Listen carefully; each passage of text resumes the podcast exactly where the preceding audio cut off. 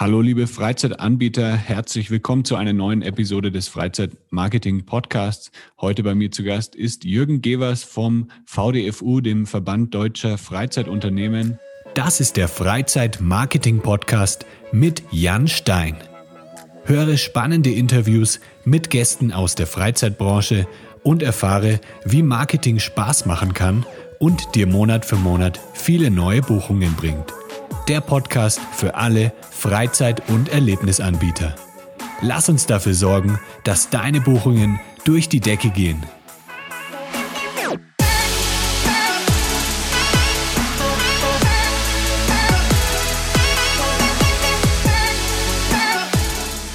Hallo Jürgen, schön, dass du dabei bist. Hallo Jan, freut mich auch sehr. Wir haben ja gerade schon im Vorgespräch ein bisschen gesprochen. Du bist gerade in Berlin im Homeoffice wahrscheinlich. Nein, tatsächlich bin ich in der Geschäftsstelle des VDFU. Ah, okay. aufgrund, der, aufgrund der Nähe zur Bundespolitik sitzt die Geschäftsstelle des VDFU in Berlin. Okay, also ihr seid auch aktuell ähm, trotz des Lockdowns ähm, weiterhin aktiv, denke ich mal. Ja, aktiv sind wir sowieso, wobei du hast natürlich recht, äh, verstärkt auch vom Homeoffice aus. Wir ja. organisieren uns innerhalb des Teams so, dass die Geschäftsstelle fortwährend besetzt ist. Allerdings äh, reicht da zumeist eine Person aus. Okay. Was ist denn für alle, die es jetzt noch nicht wissen, für alle Zuhörer, die vielleicht noch nicht von euch gehört haben, was ist denn genau der VDFU und wie ist er entstanden?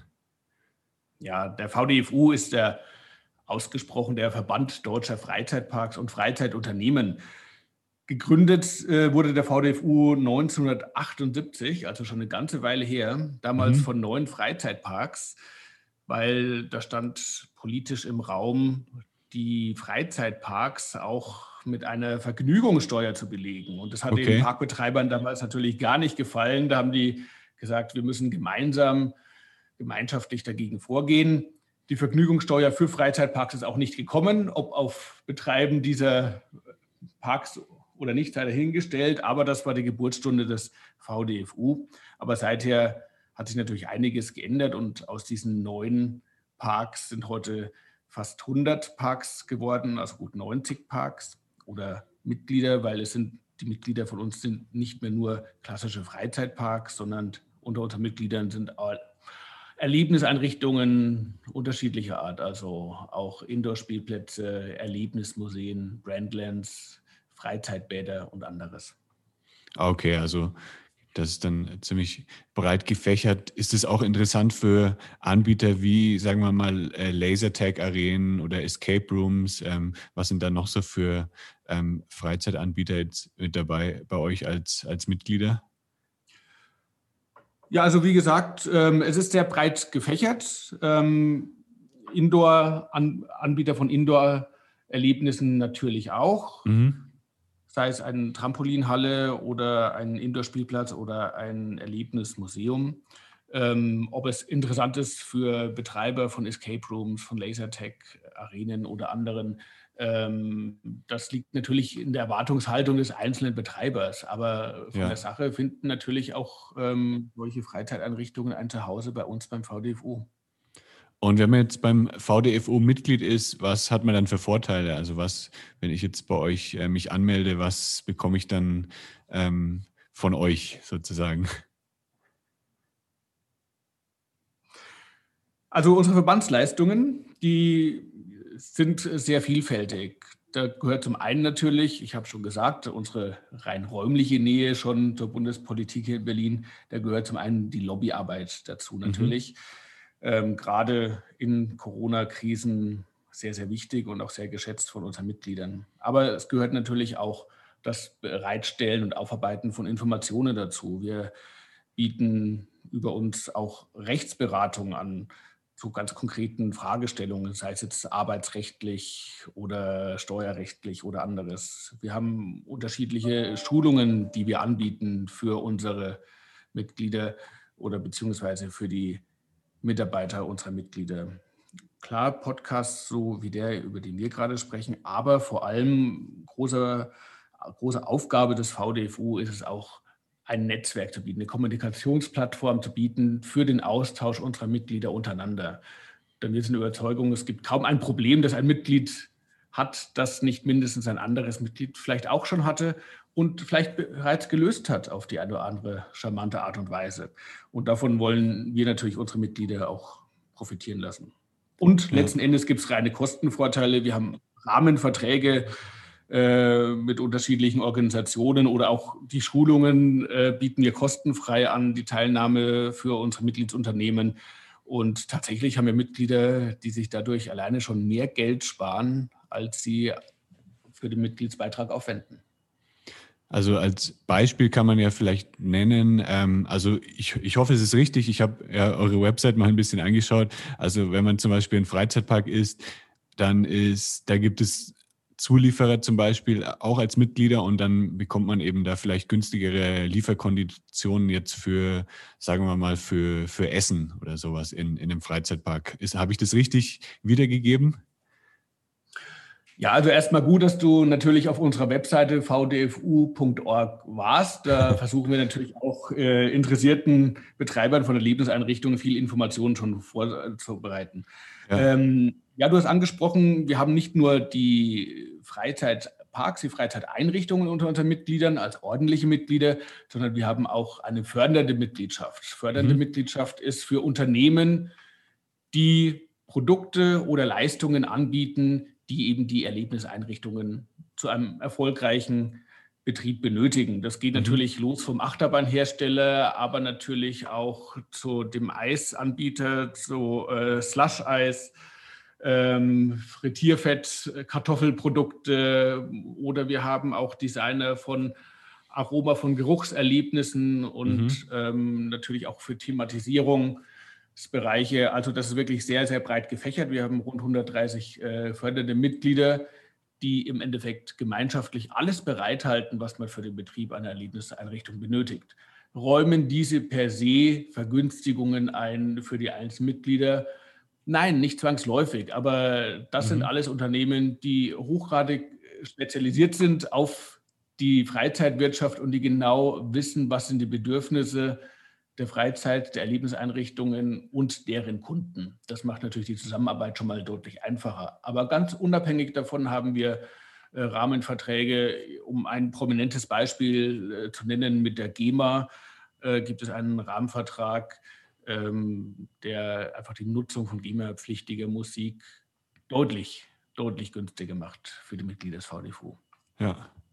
Was sind denn so typische Herausforderungen, die jetzt äh, Freizeitunternehmen in Deutschland haben? Also du hast es ja vorher schon angesprochen, jetzt mit der Vergnügungsparksteuer, die eingeführt werden sollte. Was gibt es denn noch für Beispiele, wo jetzt ähm, Mitglieder von euch ähm, profitiert haben, auch von der Lobbyarbeit? Gut, also an Herausforderungen mangelt es uns natürlich diese Tage nicht, mit einem Blick auf Corona, ganz klar. Ja. Aber auch ganz unabhängig äh, von Corona gibt es natürlich fortwährend Themen, an denen wir arbeiten. Und was sind die Herausforderungen? Ganz klar ist natürlich Mitarbeitergewinnung und Mitarbeiterbindung und vor allem von den richtigen Mitarbeitern. Ich denke, jeder, der schon selbst Mitarbeiter eingestellt hat, äh, weiß genau, was ich meine, wo da die Herausforderungen liegen. Das ist ein Thema, dem wir uns widmen. Aber es können auch ganz unterschiedliche und regionale Themen sein, zum Beispiel baurechtliche äh, Verordnungen vor Ort oder Brandschutz oder stellenweise bei den Mitgliedern, die Tiere haben, auch äh, Tierschutz oder anderes. Also das kann wirklich ähm, ein sehr, sehr breit gefächertes Feld sein und natürlich auch die sich ständig ändernden Gesetzeslagen und Anforderungen an die Betreiber von Erlebniseinrichtungen. Da ist natürlich auch ein Verband am Puls der Politik gefragt, der die Mitglieder mhm. zeitnah und zeitgerecht eben auch auf Änderungen hinweist, weil wir alle wissen, Unwissenheit schützt vor Strafe nicht. Und so geben wir unseren Mitgliedern natürlich auch die Möglichkeit, rechtzeitig zu reagieren. Ja, und kann man da irgendwelche Erfolge besonders hervorheben, die ihr schon für eure Mitglieder erzielt haben, wo die Mitglieder dann auch Ja, wir haben tatsächlich haben? in unserer äh, mehr als 40-jährigen Geschichte eine Reihe von Erfolgen aufzuweisen. Möchte jetzt auch gar nicht zu sehr ins Detail gehen, einfach nur exemplarisch mhm. benennen, mhm. dass es uns gelungen ist, zum Beispiel ins Gesetzgebungsverfahren der Landesbauverordnung in Nordrhein-Westfalen erfolgreich Einfluss äh, zu nehmen und das Gesetzgebungsverfahren dahingehend eben mit Informationen äh, zu unterfüttern, die Entscheider mit Informationen zu äh, versorgen, die es sichergestellt haben, dass die Mitglieder des VDFU in Nordrhein-Westfalen auch langfristig äh, Klagesicherheit haben, was baurechtliche ähm, Vorgaben anbelangt, gerade in Bezug auf Baugenehmigung von Freizeitparks. Mhm.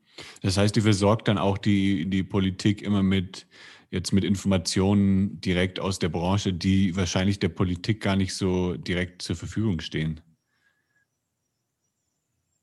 Ja, natürlich. Das ist die Aufgabe des Lobbyisten. Lobbyarbeit hat, das ist zumindest meine Wahrnehmung, hm. landläufig einen etwas schlechten Ruf. Klar, mhm. ähm, streng genommen, ich, ja, ich bin in meiner Position als Geschäftsführer des VDFU Lobbyist, aber ich bin nicht der, der sich bei Nacht und Nebel mit hochgestellten Kragen an der Straßenecke mit einem Abgeordneten trifft und ihm einen Geldkoffer in die Hand drückt. Nein, da geht es natürlich um ganz andere Themen. Die Politik ja. ähm, muss entscheiden in der Gesetzgebung oder auch in Verordnungen. Aber um Entscheidungen treffen zu können, benötigen Sie natürlich auch erstmal Informationen, eine Basis, auf der diese Entscheidungen basieren können. Jetzt sind unsere gewählten Volksvertreter natürlich nicht aus der Freizeitwirtschaft, ähm, nicht zwangsläufig. Und ähm, da gibt es einfach Aufklärungsbedarf. Das machen wir. Um ein einfaches Beispiel äh, zu nennen, viele ähm, Abgeordnete sind sich gar nicht darüber im Klaren, dass städtische Bäder oder Kinos oder Bergbahnen und eine Vielzahl anderer Freizeiteinrichtungen wie auch Museen zum Beispiel mit nur 7% Mehrwertsteuer auf den Eintrittspreis besteuert werden. Freizeitparks hingegen oder auch Escape Rooms oder Lasertag-Einrichtungen und anderes werden mit 19 Prozent auf die Eintrittsgelder besteuert. So, mhm. Und das ist natürlich unsere Aufgabe, auf diese Ungleichbehandlung aufmerksam zu machen und so natürlich eine, eine Angleichung zu bewirken eine Angleichung nach unten, nicht nach oben. Ja. Also unsere Mission ist es natürlich nicht, ähm, dass Spaßbäder oder dass äh, öffentliche Schwimmbäder künftig mehr Steuern bezahlen sollen. Nein. Und gibt es da schon erste Fortschritte in die Richtung? Also kann man damit rechnen, dass das dann auch ähm, irgendwann so umgesetzt wird? Oh, ich denke, wenn wir Steuerrecht äh, valide vorhersagen und prognostizieren könnten, dann würden wir sehr viel Geld mit Lottospielen verdienen. Ähm, nein, tatsächlich äh, wäre es jetzt einfach nicht seriös, da eine Einschätzung abzugeben. Okay. Wir hatten tatsächlich äh, starke Commitments aus äh, Seiten der Regierungsfraktionen im Bundestag äh, letztes Jahr um die Zeit. Dann kam natürlich auch da in diesem Prozess Corona dazwischen. Und das sind natürlich Themen von äh, Freizeitparks erstmal in der Prioritätenliste nach hinten gerutscht. Das ist ganz klar. Jetzt befinden wir uns im Wahlkampfjahr, ähm, das auch immer eigenen Gesetzmäßigkeiten unterliegt. Aber mhm. wir werden nicht müde werden, dieses Thema weiterhin zu forcieren. Dieses und eine Reihe von anderen Themen natürlich. Ja. Jetzt war natürlich ähm, letztes Jahr beziehungsweise auch dieses Jahr nicht äh, perfekt für die Freizeitunternehmen. Also seit März letzten Jahres ist ja dann die, ähm, hat ja die Pandemie angefangen. Ähm, was hat denn der VDFU während der, während der Corona-Krise für die Mitglieder getan und was konntet ihr vielleicht auch für die Mitglieder erreichen letztes Jahr, was vielleicht auch ein bisschen Erleichterung geschafft hat? Ja, also Corona-Krise hat natürlich die ganze Branche enorm hart getroffen. Davon zu sprechen, dass man Erfolge hat feiern können in dieser Corona-Krise, das wäre etwas vermessen, ganz klar. Mhm. Aber wir haben doch gesehen, es gibt einen ungeheuren Informationsbedarf im Kreise der, unserer Mitglieder. Die Betreiber von Freizeiteinrichtungen sind verunsichert. Das ist ganz klar, weil das ist ein Novum, so eine Pandemie. Das hatten wir noch nicht, nicht in dieser hm. Form und auch nicht in abgeschwächter Form. Äh, das hm. geht natürlich mit sehr viel Verunsicherung einher. Hinzu kommt natürlich, als Unternehmer, als Betreiber ist man es gewohnt, durch äh, seine eigene Hände Arbeit auch Einfluss nehmen zu können auf die Geschehnisse, auf die Unternehmensentwicklung. Hier befinden sich auf einmal alle Unternehmer in in einer Ohnmacht wieder, die sie nicht kennen und ähm, die natürlich auch zunehmend zermürbt. Also unsere Aufgabe war es, sehr viel Informationen bereitzustellen. Wir ja. haben sehr viel Rechtsberatung bei Webinar angeboten, um auch rechtliche Fragestellungen zu klären. Wir haben Unterstützung angeboten bei der Beantragung von Fördergeldern, beziehungsweise klar, die Beantragung läuft für den Steuerberater, den können wir nicht ersetzen, mhm. aber bei Fragen dazu. Wir haben hier ganz gezielt natürlich auch Lobbyarbeit betrieben, um zu verhindern, dass Freizeiteinrichtungen einfach nicht auf dem Radar sind der Politik, dass dann gut gemeinte Förderprogramme ins Leben gerufen werden oder Schutzmaßnahmen ins Leben gerufen werden, die allerdings wirklich an der Notwendigkeit der Realität vorbeischrammen. Das waren sicherlich auch unsere Aufgaben. Und Lockdowns hat für einige Freizeitparks und Freizeiteinrichtungen ein früheres Ende gefunden, nicht zuletzt auch aufgrund einer Fachexpertise, die wir erstellt haben, die wir auch in Auftrag gegeben haben mit führenden Virologen, die eben äh, aufgezeigt haben, dass mit einem plausiblen, mit einem schlüssigen Hygienekonzept Freizeiteinrichtungen durchaus weitestgehend gefahrenfrei betreibbar sind. Das hat, um Beispiele zu nennen, in Rheinland-Pfalz hatten wir da sehr engen Kontakt mit der Staatskanzlei. Das hat wirklich auch die Landesregierung Rheinland-Pfalz dazu animiert, Freizeiteinrichtungen vier Wochen früher wieder zu öffnen, als es ursprünglich geplant war. Oder ich weiß auch vom Park in Bottrop, äh, als die den ersten Termin haben mit der Stadtverwaltung in Bottrop, so wurde es mir berichtet, sind sie in den Raum hineingegangen und alle von der Stadt hatten tatsächlich unsere Fachexpertise als Diskussionsgrundlage schon auf dem Tisch liegen. Also da haben wir gesehen, dass unsere Arbeit doch wirklich erfolgreich war und unseren Mitgliedern auch messbar geholfen hat.